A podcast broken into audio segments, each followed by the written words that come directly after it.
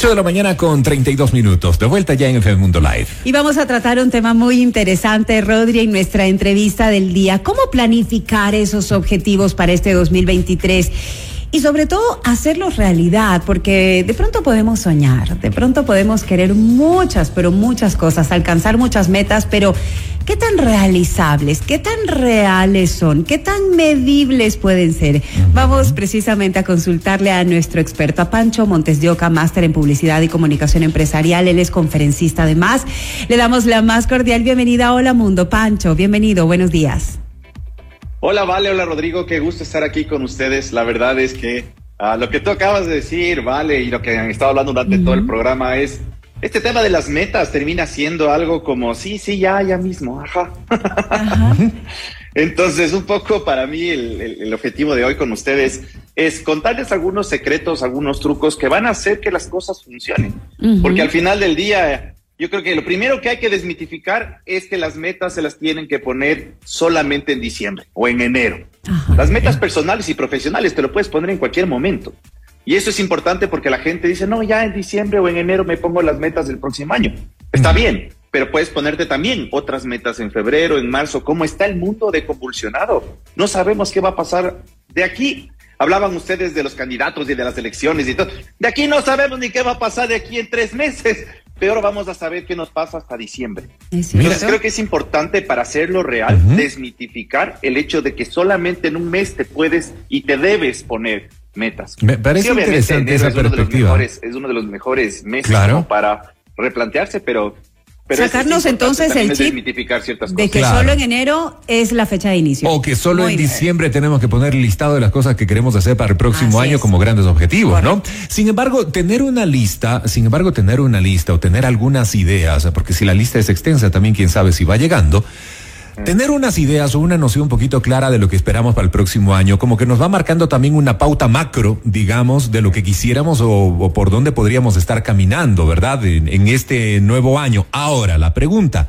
¿Cómo entonces trazamos los objetivos para que no vayan quedando en una lista y que a final de este 2023 la tengamos, pero ahí intacta? Mira todo lo que tenemos de pendiente y simplemente cambias de papel, transcribes y pones al frente y dices, estos son mis nuevos objetivos que son exactamente los mismos de finales de año. ¿Qué hacer para que esas metas, esos objetivos se vayan cumpliendo? De acuerdo, mira, mira Rodrigo, preparando esto para ustedes, ¿ah? Em, precisamente me metí a estudiar un poco de estadísticas y me parece bien interesante una, un estudio de la Universidad de Scranton de Pensilvania que dice que apenas el 80%, el 8%, perdón, de las personas cumplen sus metas a fin de año. Fíjense lo que es el 8%. ¿Ah? Y el 50% ya fracasa en el primer mes. Entonces, ¿qué quiere decir eso? Que hay que plantearse bien las metas desde el principio. ¿Ah? metas personales y metas profesionales. Entonces, para eso yo quiero recomendarles seis pasos. Súper simples. Seis pasos para que ustedes puedan ir trabajando en cada uno de ellos. Número uno, obviamente, va a determinar ah, qué es lo que quieres, cuál es la meta. ¿eh? Pero mucha gente se basa en el qué quiero y no en el para qué lo quiero. Entonces, primero, ¿ah? quiero bajar de peso. Ok, está bien. ¿Para qué? Porque ese para qué te va a abrir muchas más posibilidades. ¿ah? Quiero para verme bien o para tener más salud. Entonces ya no necesariamente si es que es más salud, no necesariamente el gimnasio va a ser la solución. Puede ser un estilo de vida diferente, puede ser una alimentación diferente, tal vez me voy al nutricionista. Entonces, si no tengo claro el para qué, el qué se empieza a desconectar. Entonces, yo lo que recomiendo es cuando plantees el qué, la meta, plantea dos veces para qué. ¿Para qué quiero esto? ¿Para qué quiero esto? Porque ahí se arma un propósito. Y el propósito es diferente cuando no lo cumples. Él termina siendo la meta un poco más superficial que el propósito. Entonces, el primer punto es cuestiónate el para qué lo quieres hacer y vas a encontrar varias respuestas que van a ser mucho más profundas. Ah, igual, me quiero cambiar de trabajo, quiero emprender algo. ¿Para qué? Ok. Y desde ahí ya empieza psicológicamente ¿ah? e inconscientemente un proceso de compromiso mucho más fuerte. Ese es el primer paso. Encontrarle una razón. Ah, exacto. ¿Para qué? El propósito de tu meta. Perfecto. Ok, listo. Apuntado. Entonces, ¿para qué? Dos. Analizar las capacidades y escenarios. ¿Y a qué me refiero? ¿Ah?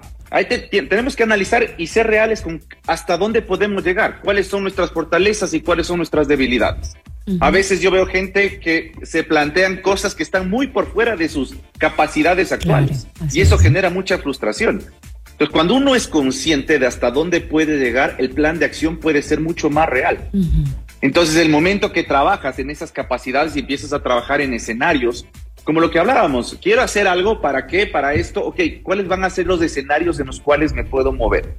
Y eso creo que es importante porque ahí empezamos a trabajar en temas de priorización.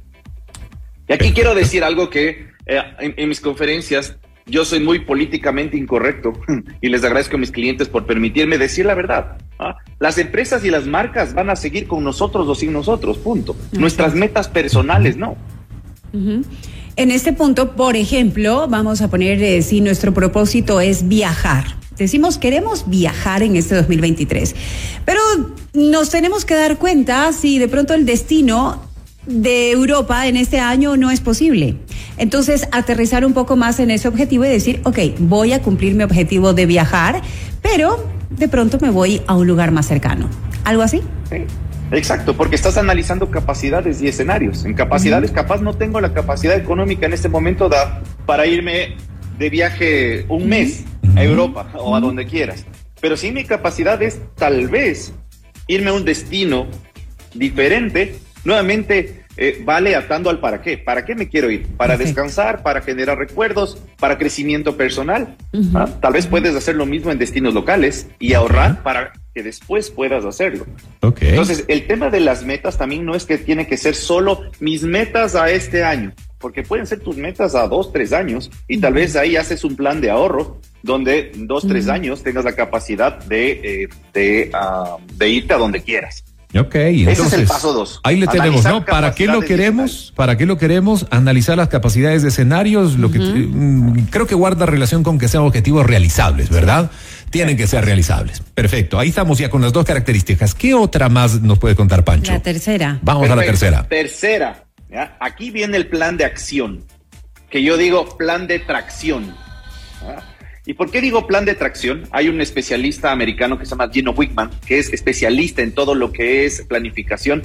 Y él tiene un concepto bien interesante que se llama tracción. Y él habla tanto en las empresas como en los planes personales o profesionales que debemos comprometernos en planes de 90 días. Mm. Ok. Entonces, ah, si tú tienes una meta, divide en un plan de acción de 90 días para llegar a esa meta. Obviamente, ah, algunas las llegarás a las 90, otros a las 180, otros tal vez antes, pero sí es importante no dejar suelto el tema de que algún día me voy a ir a Europa. ok, ¿cuándo? ¿Cómo? ¿Cuál es el plan de acción? Entonces, el momento que bajas a un tema de tracción, lo que haces es que cada 90 días vas evaluando el cumplimiento de la meta. Con eso ya no tienes que esperar hasta diciembre para recién en diciembre decir, no lo logré. Y lo abandoné en enero. Y eso genera mucha frustración. Entonces, esta revisión, esta revisión trimestral, entonces, nos permitirá valorar el esfuerzo que también estamos haciendo para cumplir esa meta. Claro. ¿Y cómo vamos? Ah, al final del día, nosotros somos los que nos auto boicoteamos muchas veces el cumplimiento de nuestras, de nuestras metas. Ah, y al final, y ese es el, y ese es el cuarto punto. El cuarto punto es neutralizar el autosabotaje con automotivación. Ah, y aquí voy a, voy a darles unos tips muy rápidos. Cuando hablamos de autosabotaje, ¿ah? hay dos conceptos muy simples. Número uno es el filtro, forma de ver la realidad. Esa vocecita que te dice, no, no, no vamos a poder, déjalo ahí. ¿Sabes qué? Eh, es mejor estamos como antes estábamos. A los, al ser humano no le gusta cambiar. No, no, no somos tan resilientes, a pesar de que la pandemia debería habernos hecho mucho más resilientes y creo que en, cierto, en cierto punto lo logró. Eh, somos de hábitos y no necesariamente de los mejores hábitos. Entonces, eh, esa vocecita que te dice, ah, ¿sabes qué? Ah, no, déjalo para la próxima semana, déjalo para la próxima semana, eso es un filtro, hay que aprender a callarlo. ¿ah? Porque ¿qué es, lo que está, ¿qué es lo que estamos haciendo? Estamos procrastinando. Y esta es una palabra que es, es poco compleja, pero el, concepto, al menos desde que yo lo aprendí, me volvió mucho más productivo. Porque nuestro cerebro lo que hace es boicotea todas las cosas que no te gustan hacer. Entonces, no sé si te ha pasado, a mí me pasa, por ejemplo, qué sé yo, con informes. Me levanto en la mañana y digo, ay, qué rico. Ya me levanté en la mañana, pero qué pereza, tengo que hacer informes, tengo que hacer reportes. Y me lleno de tareas absurdas. Entonces, en la mañana empiezo, ya me siento en mi oficina y digo, ah, mira, justo el libro que estaba buscando. Mira, voy a poner en orden. Y te llenas de, voy a un ratito redes sociales. Y, vas dejando para después. De la noche, mm. claro. 8 o 10 de la noche me pongo a hacer las cosas. Lo mismo pasa con tus metas. Porque estás cambiando un hábito, porque me han quieres contado, hacer algo diferente. Me han contado. Sí, te han contado por ahí hay situaciones, ¿no? Sí, Que, que, van postergando. La amiga de una amiga, parece.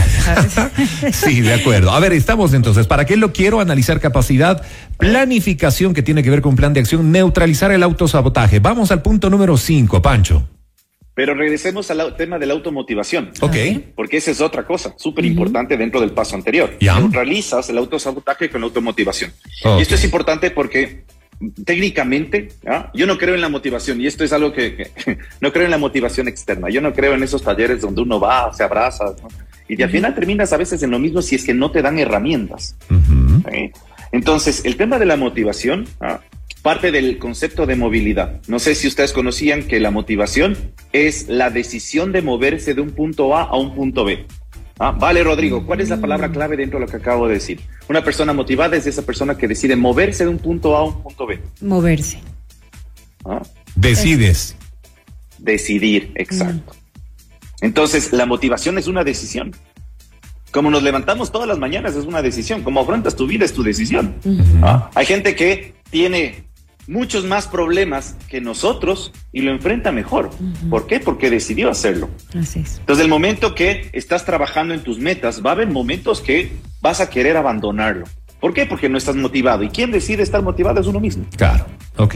¿Dónde regresa la motivación? Regresa al tema de el propósito de la meta. Por eso lo importante de los dos, de los dos primeros, ¿por qué? O para qué, perdón. Perfecto. Nos queda sumamente claro. Y es importante también eso, ¿no? Porque es parte de lo que te va alimentando en el camino si estás motivado. tienes ganas y tienes bríos de continuar el camino siempre y cuando exista la decisión. Ahora sí, punto número cinco, mi querido Pancho.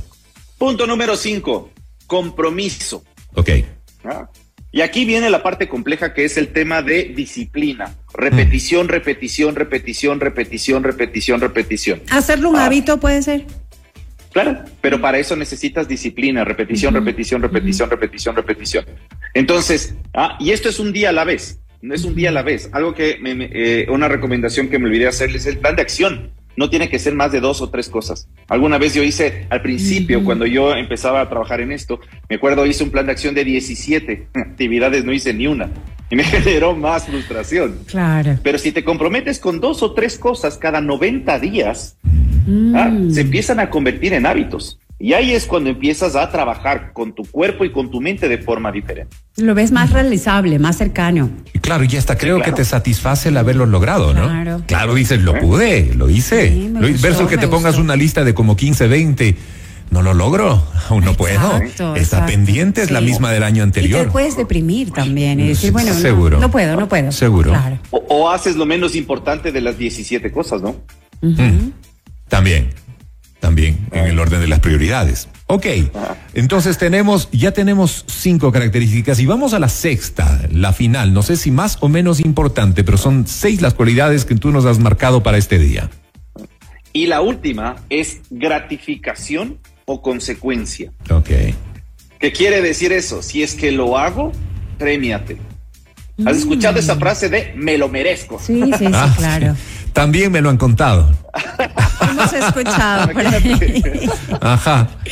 Imagínate cada 90 días evaluarte y decir, me lo merezco. Pero por otro lado tiene que haber consecuencias también. Y esto es importante si es que es algo transformacional o un hábito que tiene, que quieres dejar, busca también ayuda. Ah, tal vez algún amigo, algún ser querido, donde digas, quiero cambiar esto. Y si tú ves que estoy haciendo, ah, ayúdame con una consecuencia. Pues por último te invito a un café, hacemos algo, pero lo más importante también es no solamente enfocarnos en temas de gratificación, sino también en temas de consecuencia. Porque eso es interesante, hay gente que le mueve la recompensa ¿ah? o la gratificación o el reconocimiento, pero hay gente que le mueve la consecuencia. El momento que trabajas en ambos, es mucho más pragmático el tema, mucho más práctico. Pero en la parte práctica, ¿cómo sería esa consecuencia? Es decir, si no cumplí ese objetivo en los tres meses, ¿qué? Ok, por ejemplo, es que ya depende de qué tan severo tienes que, que quieres ser contigo mismo. ¿Qué sé yo? Por ejemplo, si es que no, si es que no cumplo mi meta trimestral en, en lo que me estoy proponiendo, me voy a inventar. ¿Sabes qué? Voy a invitarles a mis amigos a, a comer, a una parrillada, a un asado, lo que sea, algo que a mí me puede costar un poquito más. O sabes qué, si es que no logro las metas de peso, ah, voy a ser más estricto con mi régimen de ejercicio. Ya. Ah, Ok. Entonces, Entendido. ahí es donde tienes que ser también tú ah, protagonista Riguroso con uno como tal. mismo. Pero, pero eso parte del compromiso, que lo tengas bien marcado y de la decisión que la hayas asumido, ¿no? Exacto. Por eso el para qué. Ajá. Por eso el para qué, Rodri. Porque si es que hay metas sin el para qué, pierden propósito. Ok. Y sin el propósito, pues simplemente queda mucho más, queda mucho más abierto. ¿ah? Lo que decía Vale, me quiero ir a Europa. Ok, ¿para qué? Si ¿Para es qué? que le da significado a esa meta. Imagínate cuando estés ahí, Vale, en la fontana de Trevi, Ay, lanzando tu moneda de espaldas. Porque me lo y merezco. digas, exacto, porque me lo merezco, porque lo conseguí. y sí o no que va a tener un sabor diferente. Y eso creo que hay que darle sabor a nuestras metas. Mira, qué interesante. Yo me quiero quedar con eso. Es Pancho Montes de Oca con nosotros en el programa, ayudándonos a identificar o ah, el mecanismo sobre el cual trazar nuestros objetivos, entendiendo que no necesariamente va a ser una mega lista de entrada para este año, sino que pueden ser programables a lo De a largo de poquito. estos 365 días o como ustedes quieran definirlos en el calendario. Lo importante, tomar la decisión de hacerlo, ¿no? Que Saber sean para qué. para qué estar conscientes también, eh, que sean un tema que nos genere gratificaciones, que nos genere un retorno interesante, que a la vez nos motive y nos permita continuar en ese camino de cumplimiento de metas, objetivos. Y al final del año, ojalá la lista esté vacía y digas, bueno, cumplí todo lo del año, lo que me fui proponiendo en el camino y quiero ahora sí una nueva lista para la nueva etapa. Pero algo súper importante que nos ha dicho Pancho es no esperar a fin de año para analizar si cumpliste o no con todas, sino que ir cada tres meses valorando si lo has logrado. Y si no lo has hecho, bueno, pues también tiene una consecuencia. y que como sea uno mismo. riguroso, que sea riguroso. Pancho, nos has dejado muy motivados. Sí, Sí, sí. Qué sí. bueno. Yo ya voy a plantear las tres primeras. ya vas con las tres primeras. ya las estoy pensando. Sí, me parece muy bien. Pancho Montes de Oca, máster en publicidad y comunicación empresarial, además de conferencista con nosotros en Hola Mundo. Pancho, Un abrazo, excelente año para ti y gracias por habernos acompañado en el programa. Un abrazo grande, que les vaya muy bien. Gracias. Como decía, y como decía, Vale, yo no sé hasta cuándo se puede decir feliz año, pero feliz año para ustedes y para todos los que nos escuchan y nos ven. Un abrazo grande. Igual. Igualmente, feliz año. cariño. Gracias, Pancho. Gracias, 8 con Pancho. 50 minutos en la mañana de Hola Mundo. Ya regresamos con Hola Mundo, el mejor momento en el nuevo día.